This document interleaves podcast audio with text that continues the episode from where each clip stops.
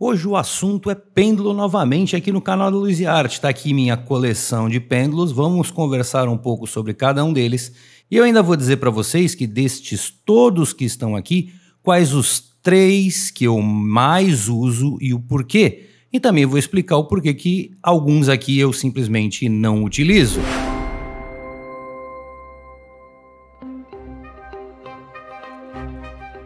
Olá, queridos iluminados. Rafael Branco de volta em mais um vídeo aqui no canal da Luz e Arte e também podcast. Vou deixar claro desde o início que esse vídeo vai tratar da minha opinião não são regras, não me foi ensinado por ninguém diretamente, são lógicas que eu aplico no meu uso de pêndulos e eu vou compartilhar com vocês. Então, assim, se você concordar comigo, muito bom, legal, bacana, espero ter te ajudado, mas você tem total liberdade para não concordar com todas as minhas explicações ou as coisas que são lógicas para mim.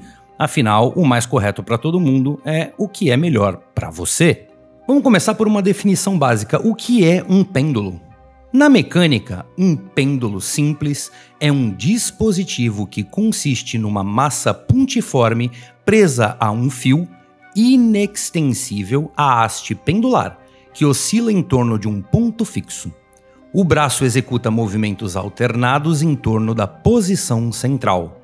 O pêndulo é muito utilizado em estudos de força, peso e de movimentos oscilatórios. Então, tô com esse gráfico aqui para exemplificar isso, né? O pêndulo, ele tem uma aplicação em um centro, então ele tem a força dele. Então é isso que esta frase está afirmando para nós. Mas é uma frase complicada, né? Uma frase técnica que vem da mecânica. Então eu simplifiquei isso para mim em três frases, porque afinal de contas nós não estamos tratando de pêndulos usados na mecânica, na física e coisas do gênero, estamos tratando de pêndulos na radiestesia. Então, para mim, três frases muito simples definem o que é um pêndulo. Vou mostrar para vocês. Pêndulos são lastros suspensos por um fio em balanço livre. Super simples. Ou seja, esse meu pêndulo aqui é o pêndulo rústico que eu tinha feito para um vídeo anterior. É simplesmente uma pedrinha amarrada com um fio. Então, se eu tenho. Opa! Acidentes acontecem. Se eu tenho um lastro suspenso por um fio, em balanço livre. Ele é um pêndulo. Já na mecânica, isso aqui não seria considerado um pêndulo, porque na mecânica disse sobre uma massa puntiforme, ou seja, uma, um lastro, uma massa que seja pontiaguda. Este cara não é. A segunda frase, Pêndulos devem ser neutros e imparciais. Essa frase vai ser muito importante para uma explicação que eu vou dar mais na frente para o vídeo. Mas nós estamos tratando de pêndulos. Pêndulos, em sua principal função, são instrumentos de consulta. Então, se você vai consultar algo, é muito interessante que eles sejam neutros e imparciais. Terceira frase: pêndulos de precisão. Atenção, já não é mais qualquer pêndulo, são os pêndulos que eu digo de precisão. Pêndulos de precisão devem ter seus lastros simétricos, suas pontas agudas e seus fios leves e flexíveis. Quais são os casos aqui? O pêndulo pilha, ele tem uma ponta, ele é simétrico e ele está preso por um fio flexível. Então temos também esse exemplo no pêndulo de ferrite, temos esse exemplo no pêndulo de cobre, temos esse exemplo no egípcio aqui de madeira deste lado e também acontece no testemunho e nesses dois pêndulos de pedra que eu tenho aqui no fundo, um de ônix e um de cristal de quartzo.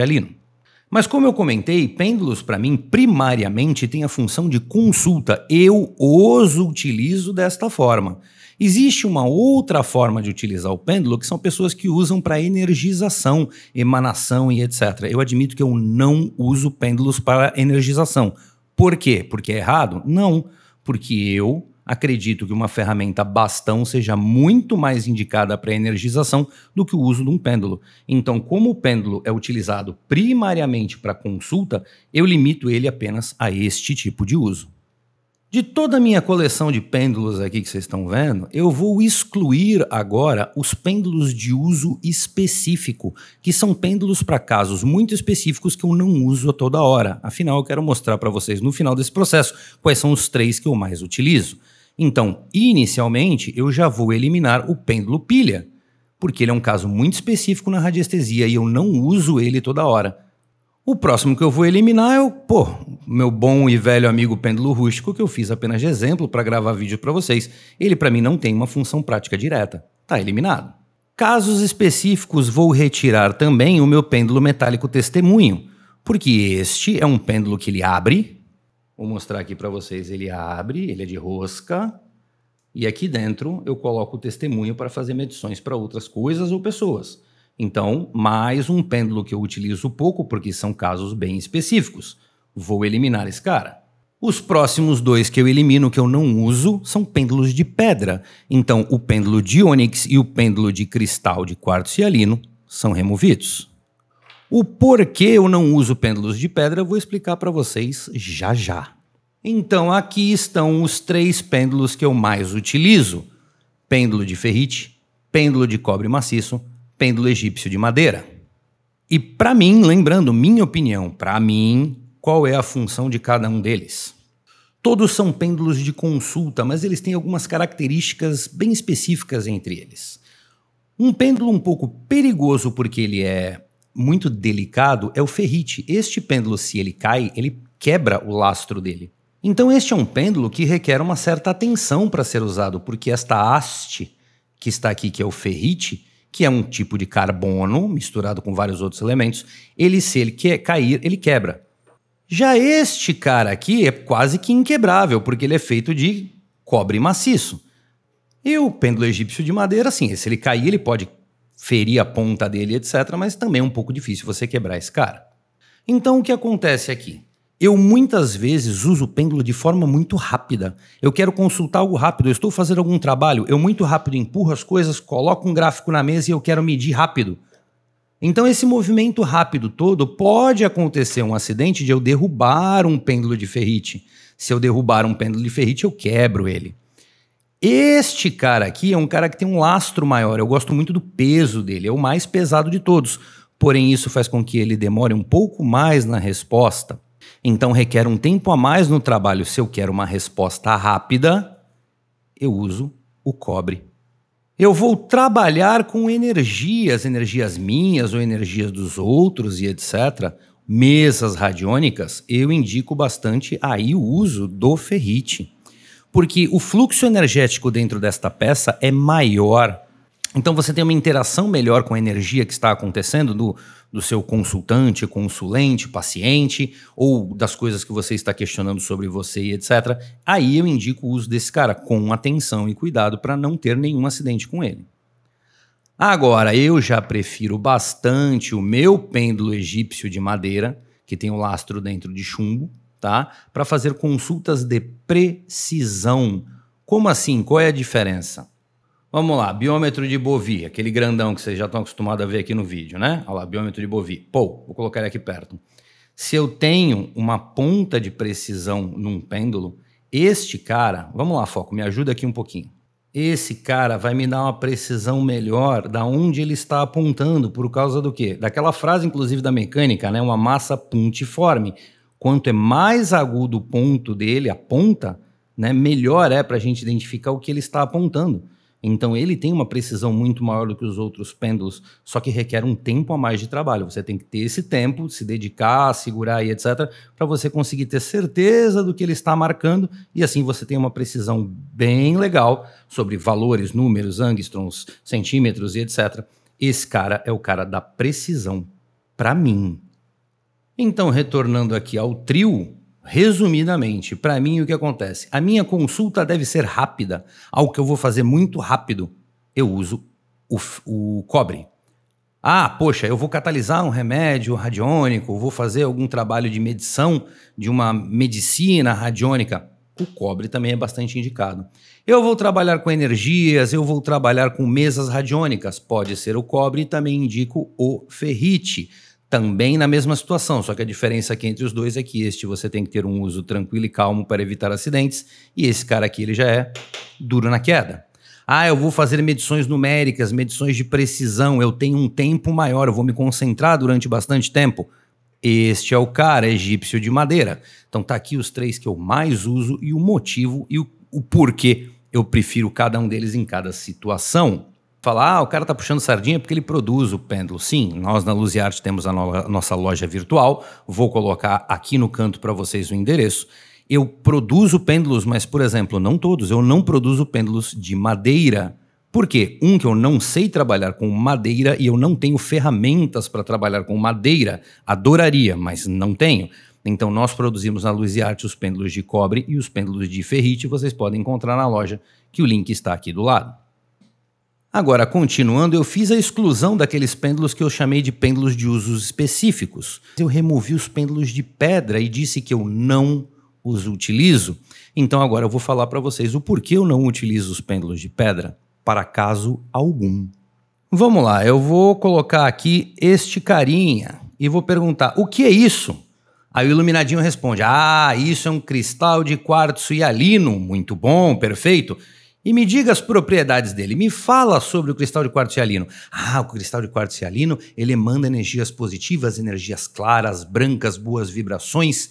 É, ele, ele dá uma energizada, ele troca conceitos, ele limpa, ele é maravilhoso para vários sentidos. Correto, ele emana coisas positivas. Vamos colocar para cá. Eu vou chamar um outro cara aqui. Esse cara, ah, isso aqui é um cristal de quartzo roxo, também chamado de ametista. Me fala um pouquinho sobre ele. Ah, pô, o cristal de quartzo roxo, ele emana energias principalmente focadas à limpeza e proteção. Muito bom, ele emana proteção, tá aqui. Ah, pô, o citrino. Citrino, legal, também faz parte do quartzo, ele está com o nome citrino porque é um nome comercial, e ele faz emanações na direção da clareza, do saber, da seriedade. Ele trabalha na cor amarela, que é alaranjado. Ele tem uma função maravilhosa, muito bom, perfeito Vamos ao próximo. O que é isso? Ah, é uma cianita negra, também chamada de vassoura de bruxa. Legal. Ah, essa aqui é uma pedra de limpeza, legal. Ela absorve energias negativas suas do ambiente, muito comum em colares para a pessoa andar com ela. Legal, ela emana então uma limpeza bacana. Esses caras todos emanam coisas positivas, defesa, sabedoria, clareza, proteção e limpeza. Legal. Todo mundo aqui emana. Vamos voltar nas frases iniciais, a segunda frase que eu falei que define o que é um pêndulo. Vamos lá, frase 2, repetindo: pêndulos devem ser neutros e imparciais. Se eu estou usando um pêndulo para fazer consulta, o que me interessa é que o lastro dele seja feito de materiais que vocês mesmos concordam que eles emanam energias diferentes, cada um deles. Eu não quero esta emanação no momento de uma consulta, eu quero neutralidade e imparcialidade. Então, se eu pego um pêndulo feito de cristal hialino, ele vai ter a emanação dele por algum motivo e ele pode acabar influenciando uma resposta que eu queria que ela fosse completamente imparcial. Então, não, eu não uso pêndulos de pedra para consulta porque eles vão estar sempre, de alguma forma, emanando o que eles têm que emanar, que é da natureza deles, que é da, do corpo deles, né? Da massa, do, da propriedade da matéria, e isso não me interessa. Eu quero neutralidade para consulta. Eu não quero influências. Agora, há errado usar pêndulo de pedra? Não, não disse isso. Numa dessa, uma pessoa desenvolveu um trabalho em uma mesa radiônica que ela faz uma energização, e é muito interessante para essa energização específica que essa pessoa criou um pêndulo de quarto cialino.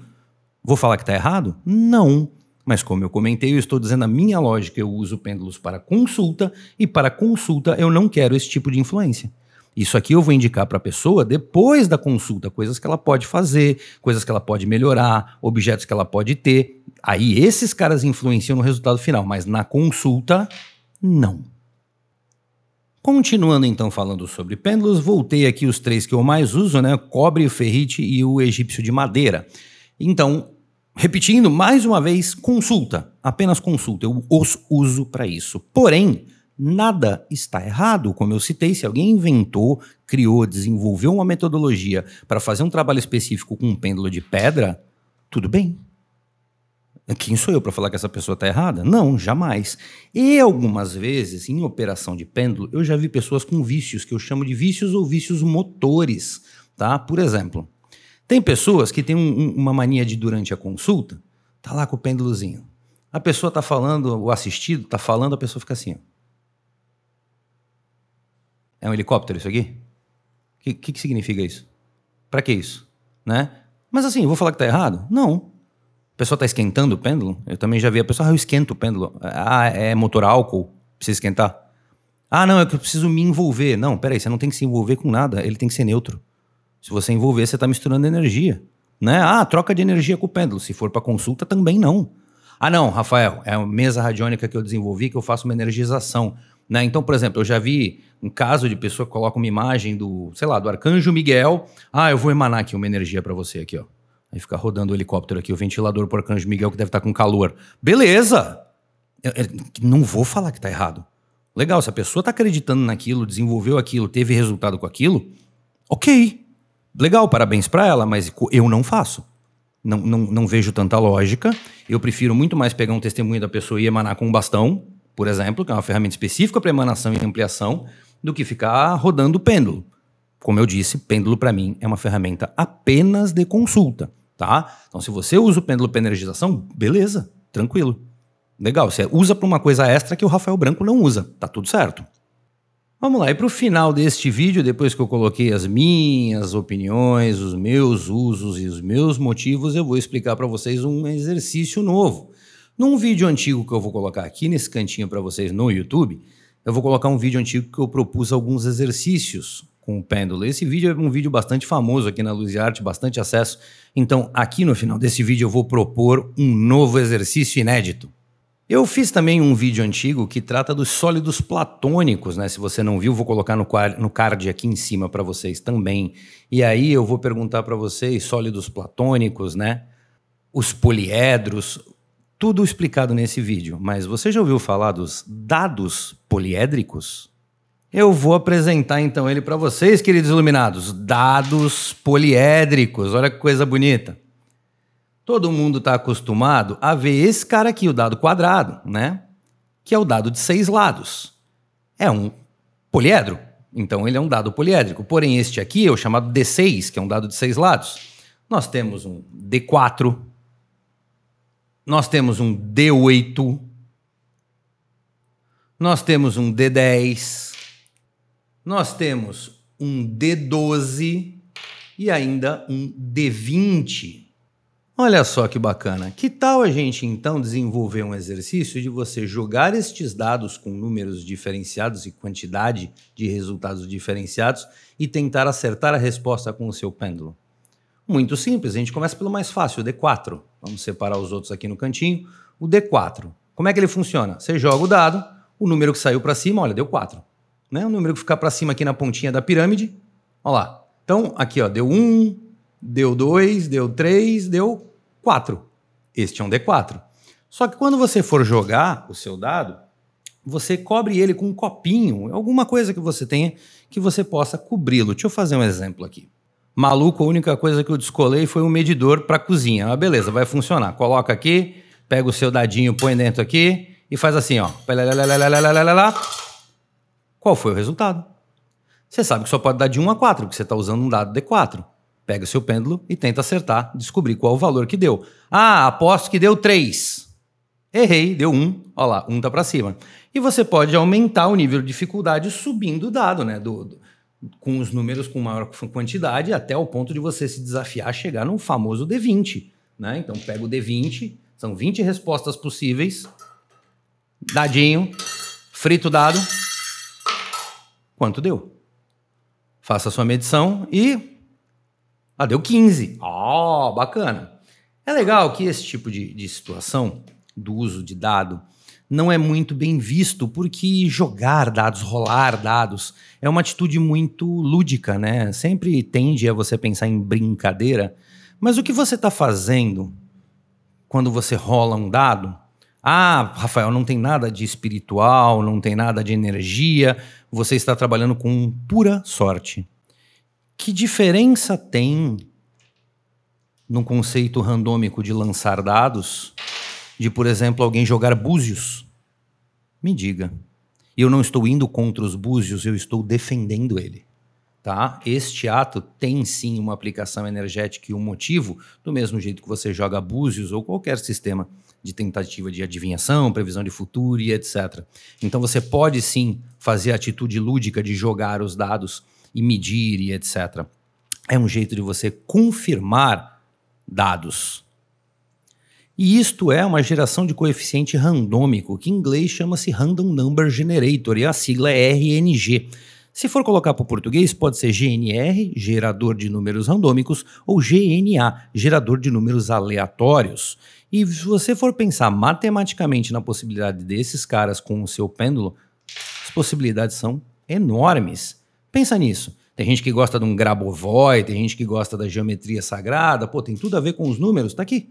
Você consegue gerar números randômicos usando um kit de dados poliédricos.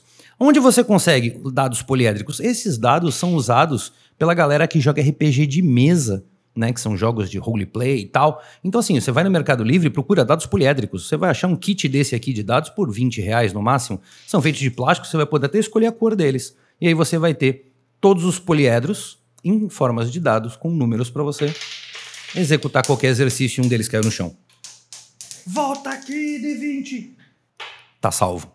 Beleza, queridos luminados? Então é isso aí. Pêndulos, dados, o porquê eu não uso pêndulos de pedra, não estou dizendo que é errado. Emanação, energização, catalisação, muitas vezes eu prefiro usar o bastão. Os meus três favoritos são esses caras, sendo que lembrando esse eu tenho que tomar cuidado. Esse eu uso na correria e esse cara é o cara da precisão gráficos, né? Eu deixei até uns, uns gráficos aqui separados para ilustrar o vídeo para vocês. E era sobre isso tudo que eu tinha para falar para vocês, queridos iluminados. Pêndulos, treinem, utilizem, brinquem, né? Desafiem-se a de repente encontrar os resultados aqui dos dados poliédricos, etc. Então, lembrando, deixei os vídeos no card para quem não assistiu. Muito obrigado. Se você conhece alguém que tem interesse pelo esse tipo de conteúdo e gosta de falar sobre pêndulos e radiestesias, por favor, indique este vídeo para eles e me ajude. Não se esqueça de deixar a sua curtida. Se você não é inscrito no canal ou no podcast, por favor, se inscrevam. Se você está ouvindo este podcast, saiba, este conteúdo com imagens está no YouTube. Então, se você quiser ver toda a explicação, todos os exemplos que eu dei aqui, etc., este áudio todo está com imagem no YouTube. Muito obrigado pela sua visualização mais uma vez. Agradeço demais. Um forte abraço e sejamos todos luz.